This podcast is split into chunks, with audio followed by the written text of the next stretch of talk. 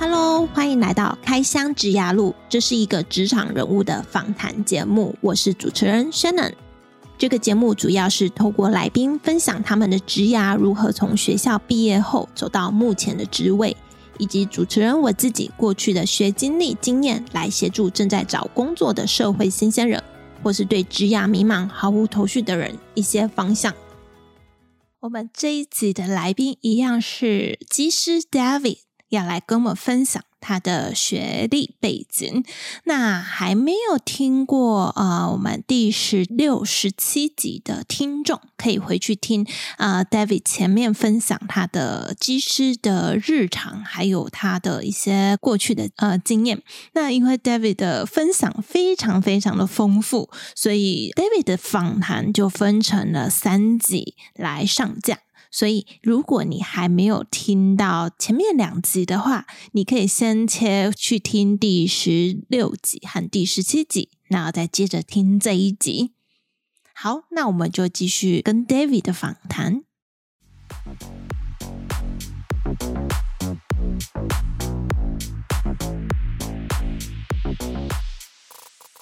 请你再重新介绍一下，就是。你大学是念什么科系的？那呃，你当初念这个科系的时候，你有去规划你未来就是要当机师吗？那你当初为什么又要选这个科系呢？哦，呃，我是机械系毕业的，那我研究所也是机械系。嗯。为什么当初高中毕业会选这个科系？其实我国高中和其实大学我都没有很喜欢读书，所以。那时候对自己，因为我说大部分身边那时候大部分人都是这样，就对未来想要做的工作，并没有一个非常呃明确的目标。对，所以那时候有点像是顺势的就，就哦好填一个理工科进去读一读，看会发生什么事情这样子。呃，边读边摸索这样子，对吧？所以我相信很多人是这样子啦。那很多呃，对对对，那我一开始讲到的是机师的东西，我是在大三时才发现的。那在那之前。就是我也没什么特别的目标，那觉得哦好，那就出去当个工程师也无不可。但是随着毕业快到了，而且啊、哦，我自己是大学毕业之后先考完研究所之后先休学去当完兵，再回去读研究所。你当初为什么会有想要先当完兵再去念研究所？哦，因为呃机械系这个科系毕业的人非常的多。就是像我们学校就有两个班这样子，一百多个人每一年，所以机械系如果你大学毕业没有读研究，在台湾呐、啊、没有读研究所的话，你可能就是一大群机械系的蚂蚁，然后的其中一只，然后你读完研究所，可能可以让你变成一只比较强壮一点的蚂蚁，让大家比较容易看到你这样子。所以呃那时候去当完兵，是呃先选择先去当兵，先休学去当兵的原因是因为。那时候还不确定自己要不要读研究所，花这两年多的时间去读。那决定先当兵沉淀一下，看一下社会上就是可能在当兵可以认识一些不同的人，然后比较多一点时间来反省一下这样子。那后来决定回来是因为，呃，那时候就决定要考培训机师。那如果没有培训培训机师，如果没有考上的话，那势必是很大的机会回到本就是本科系的工作。那就像我一开始讲的，如果本科系工作你没有硕士学历的话，就呃比较不好找，那薪水可能也比较比较差一点这样子，所以算是一个后路的考量。嗯，那你研究所怎么那时候还会想继续念机械？就是你如果你不是很清楚自己自己的方向，呃，因为我 就是我刚刚说我不是很喜欢读书嘛，我就是我是一个很很不爱读书的人，所以那时候研究所就是。考自己的学校，然后考上了就先留着这样子。如果要转其他科系的话，你还要去准备一些你很不熟的东西，那还不如读原本科系的东西的。哎，那时候其实也没有到对其他东西很有兴，就是对其他科系很有兴趣这样子。嗯哼，了解。那你可以跟我们分享一下你当初第一份工作，就是你有说你之前是先做工程师嘛？那你那时候的工作是怎么找的？哦，那时候是快毕业的时候，就自己去看一下本科系，就是半导体业的那个。嗯、那时候主要是锁定外商啦，因为那时候就很想当飞行员，那我想去外商练一下外文能力，这样子。对对对对对。所以那时候就比较锁定外商，然后就投了几间这样子。你如果现在是一个社会新鲜人，好了，他想要出来中找工作，他也不知道他想做什么，嗯，不一定是当技师。那你，嗯，你这个过来人，你会有什么呃建议想要分享给他们的？呃，以毕业或者是刚出社会还在寻找未来目标的人，我觉得，嗯。就是多接触，多接触身边的人，就是各行各业的人，然后去问他们说，了解一下他们的工作形态啊、内容啊等等的。那同时也要根据自己过往生活和求学上的遇到的事情，然后多认识一下自己，就是知道自己是一个什么样的人，希望什么，呃，未来是有什么样的工作和。生活的形态，因为其实每个人在人生追求的东西不一样，别人觉得是好的东西，对你来说其实不值得一提。那你觉得重要的东西，别人根本不屑一顾，对吧？所以先认识自己，然后你再来找工作，一方面会比较顺利，二方面你得到这份工作之后，你的生活也比较快乐。嗯，对啊，所以我的建议就是多多了解不同的职业，因为像我也是听到别人要去考培训机师，我才知道有技师这个行业的。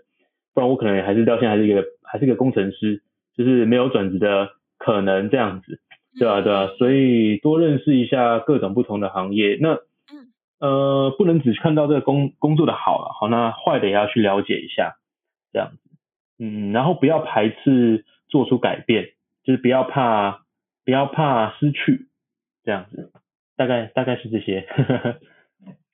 好，那。你在你工作以来，呃，你遇到最大的挫折，或者是让你很心烦、比较难处理的问题是什么？那你又是如何去面对的？嗯，挫折和问题的话，以受训，就那时候受训两年来讲，因为我刚刚说我们班的人都非常的、非常的会读书，嗯，然后很厉害，学习的非常快，这样子，他的学习学习。学习曲线，学习曲线是非常的陡的，对对对，所以跟这些人在同一个环境下，呃，学习的话，你会比较，我会比较有压力，但是，但是你就要知道说，哎，每个人都有每个人的成长曲线，就一开始慢慢的，然后慢慢累积上去，这样都是 OK 的，所以就算呃考试或者是飞行的进度比别人慢。呃，那时候的确是会带来一些心理压力啊。不过你只要知道说，你每一次都比上次的飞行好，那今天都比昨天强一点点，那就就好了。对对对对，在公司可以接受的范围内，就就没有问题这样子。嗯。那以挫折来讲的话，呃，飞行员其实蛮需要呃时间去建立这个飞行的手感，就是落地然后起飞的这个手感这样子，所以。呃，我自己是在长城机队，所以每一个月的起落，并不像短程机队会有这么多次。像疫情前我，我疫情前比较正常的班表的情况下，我一年大概只能落二十个到二十五个地，就是落地的次数。那以短程机队来讲，他们可能两个月。就有这个次数，就是落地的次数，所以一年累积下来的落地次数的经验是差很多的。对，所以说对，所以说我们在落地的掌握会比较需要多一点时间去做培养。那在这种情况下，你有时候会落一个比较歪七扭八的地啊，那有时候会落一个比较好的，有时候会落歪七扭八，你的 performance 并不是那么的稳定，所以你必须要克服克服这个这段时间呐、啊。去建立一下自己的信心，这样子，慢慢的、慢慢的培养起来，这样。那真正很大的挫折，目前好像还没有，或者是说，对我来说，对我来说，这都都是呃工作上的一环，这样子。就是，其实我从以前到现在都并不觉得失败或者是挫折是一个很多多天塌下来的问题。嗯嗯。对对对，就是很很多事情对我来说比较无所谓。就是讲起来可能没关系，就是发生就这样子，就是逆来顺受的感觉。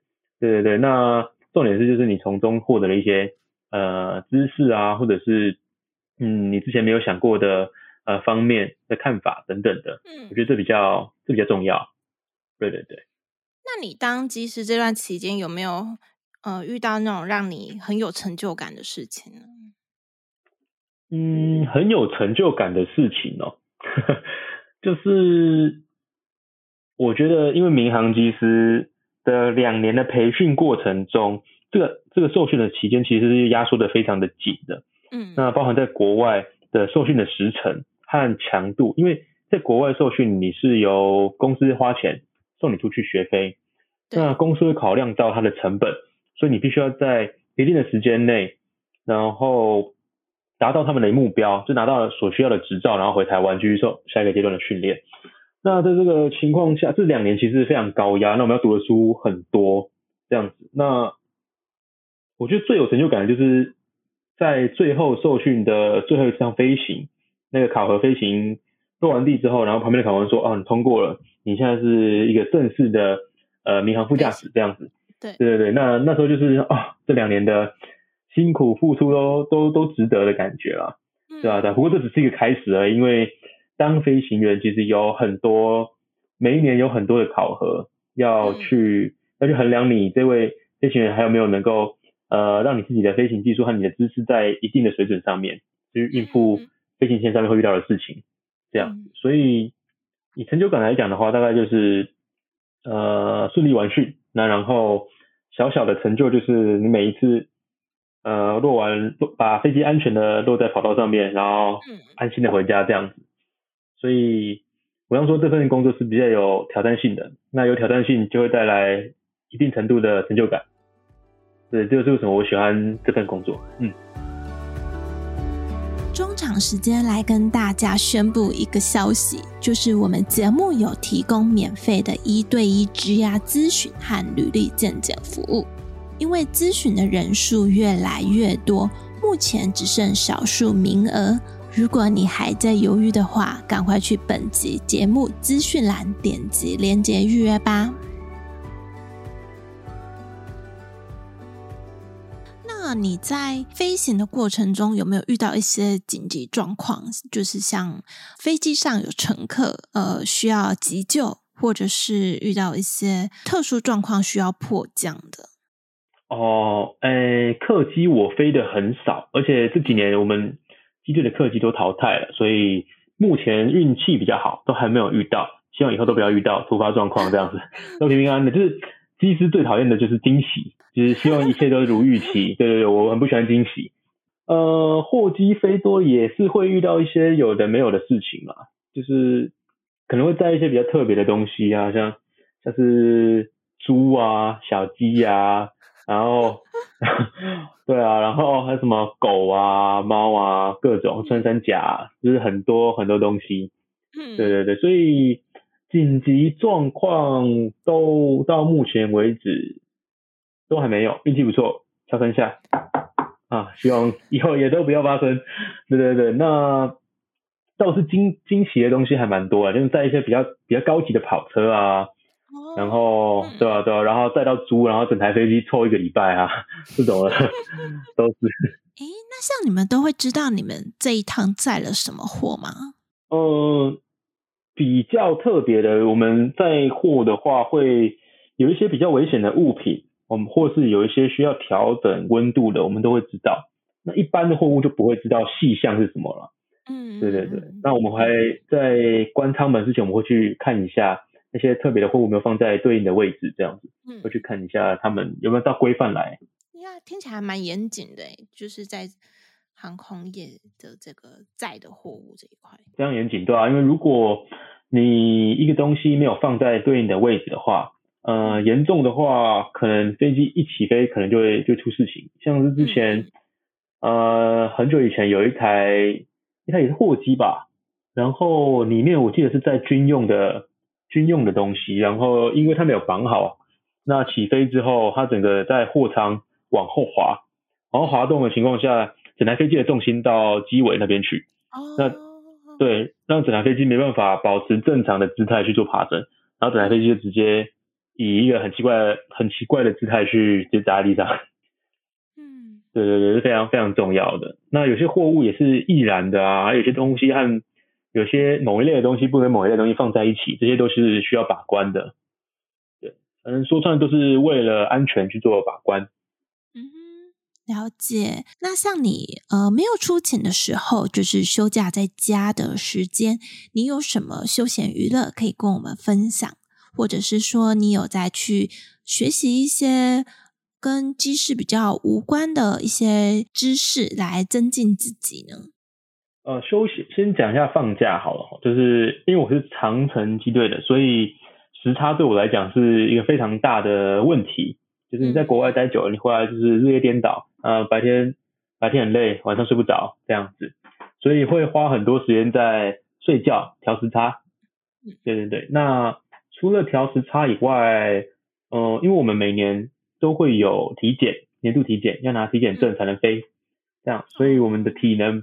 对，体能保持也很，就是身体健康也很重要，所以也有在健身，这样子。嗯、那我自己的运动，因为以前是有在打球啦，但是现在比较不敢打，因为一受伤可能就会停飞。那打球这种高强度的，是打篮球比较高强度，所以就怕怕受伤，这样子。除了除了健身房以外，在疫情期间，因为都关在家，培养出来的其他技能就是像是煮饭，然后还有看书，啊，煮咖啡这种小兴趣，小小的兴趣这样子。那之前就有在，就有在滑雪了，就是喜欢滑雪，大概就是这样子吧。我比较没有什么特别的很大的兴趣，这样子。那你说会不会吸收一些业外的知识的话，嗯。因为我们都知道，就是业内人都知道，其实机师的饭碗并不很好捧，就是每年都有很多的考核这样子。嗯。那也是一个比较不能够接受犯错的职业，所以没有人能够保证说，哦，我一定可以飞到六十五岁退休，就是没有人敢这样讲，因为大家身体什么时候会出状况，或者是什么情况会发生都不知道，所以我们很多人都会对投资理财这一块。呃，有很就是花很大的心力去做研究这样子，所以我自己也是，就是呃飞完这几年，就是会多多钻研一下这方面的知识，然后去好好规划一下自己的自己的财产这样。嗯，那你之后你会想要去开小飞机吗？就是当你的业余的娱乐？哦，这个因为我们公司有规定，就是只要是在在职期间不能去做其他的飞行活动，所以。只能只能做梦。那你有计划说你这个工作你要做多久吗？如果你的考核都可以这样子，呃，都可以顺利的 pass 的话，嗯，这个以我自己的话，只是希望，呃，五十五到六十岁之间，甚至可以再提早，不要太久，因为这说真的，长生机队真的很伤身体，嗯，就是。可能体检都正常，但是你可以明显感觉到你生活的，呃，你身体的体能是在是在下降的，嗯，对吧？可能食欲会变得没有那么好，那嗯，心肺功能可能也是，然后加上长时间在机场里面坐着，那你的呃肌耐力也会下降。就是我是指，如果是一样的运动的呃强度的话，对，对吧？所以嗯呃，不知道大家知不知道，就是有些。呃，飞行员飞到六十五岁届龄退休之后，没有多久，可能过了几年就就过世了。对对对，可能飞行的时候还好好好的，然后突然就是可能哎，呃，顺利毕业之后没几年就人生毕业，因为这就是在这几年当中累积太多的病灶，就是，对对对对对对对，那这样高空的辐射真的的确是比地面高很多，那长时间这样子吸收累积下来的话，也是一个蛮大的伤害。对吧？所以我是希望好好规划一下自己的财产，然后能够在呃五六十岁的时候，就是早点退休做其他事情，然后好好保护身体。好哦，那希望你能持续的身体健康下去。那我们要进入最后一 part，就是你有没有准备一段话要送给我们的节目听众呢？呃，一段话送给听众的话，如果是以嗯，还在求学或者是正准备求职的学生或者是求职者，我觉得，嗯，不管你现在在做什么啊，不管你有没有找到你目前呃未来想做的目标，呃找到了或是还没有找到都没有关系，就是你好好把握一下手边能够做的事情，不管你在做什么，你觉得可能现在觉得这件事情对你未来没有什么帮助，但是你不知道它这件事情你做到了一定程度之后，未来的某一天你在做某件事情的时候，这个东西会不会来帮助你这样子。那就像我记得贾伯斯长说过一句话吧，你做过的事情就像每一个一个点一个点一个 dot 一个 dot，那等到你到最后的时候，你才会发现这些点其实都可以连起来，然后帮助你完成一些事情。那我自己觉得在当飞行员，考上飞行员这件事情，呃，也是我人生之前做过了很多事情形成的点，然后连成一条线，然后去帮助我来考上这个机师这样这行业这样。所以我希望大家可以嗯。专注于目前做的事情，好好认真，然后同时不要排斥所有任何改变的可能，这样子。好哦，谢谢 David 今天的分享。我觉得最后讲的真的是很有同感，因为我们我们做的每一件事情，其实都是每一个点一个点一个点。那当你在未来的某一天，你在回顾这些点的时候，你会发现这些点其实都已经画出了那一条线了，而你的成就，未来的你，其实就是这一条线所连接过来的。所以，不管你现在正在做什么，你都要好好把握你现在所做的事情。那未来一定都会对你有帮助的，不只是这个帮助大或小而已。好，那就谢谢谢谢 David 今天的分享，非常非常的精彩，谢谢你。啊，不要客气，不要客气，谢谢你邀请我。在这里快速整理一下本集的重点：第一，David 大学和研究所都是读机械相关的科系。他考上研究所后，是先休学去当兵，当完兵才回去读研究所。那他读研究所的目的是为了自己的未来做准备，避免没有考上技师之后要回到业界找工作。第二。David 给社会新鲜人的建议是要多去认识自己，了解自己适合什么样的工作，不要害怕改变和失败，可以多去跟各行各业的人接触，了解他们的工作形态，而工作也不要只看好的一面，也要了解不好的那一面。第三，David 分享。他们如果有载到特殊的货物，例如像跑车、动物等等，就会事先知道是哪些东西，以便他们调整温度，还有确认这些货品有没有按照规定来放置，都是为了飞行的安全。第四，David 分享。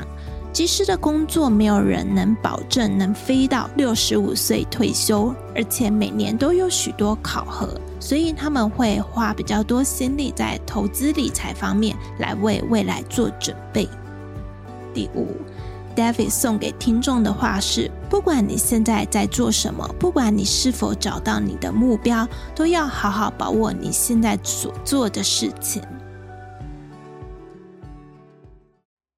最后，谢谢你听到节目的尾声，真的真的很感谢你愿意花时间听到这里。希望我的节目对你的职涯路有所帮助。之后我会固定在每周三早上上架我的节目。如果你喜欢我的节目，麻烦你帮我到 Apple Podcast 给予五星评价，并留言告诉我你喜欢哪一集的内容，这是对我持续创作与分享很重要的鼓励。有任何建议，也欢迎来信给予指教。如果你有想听哪个行业的人物访谈，也欢迎来信告诉我。我的电子信箱放在本集的节目资讯栏里。那我们下周再见喽，拜拜。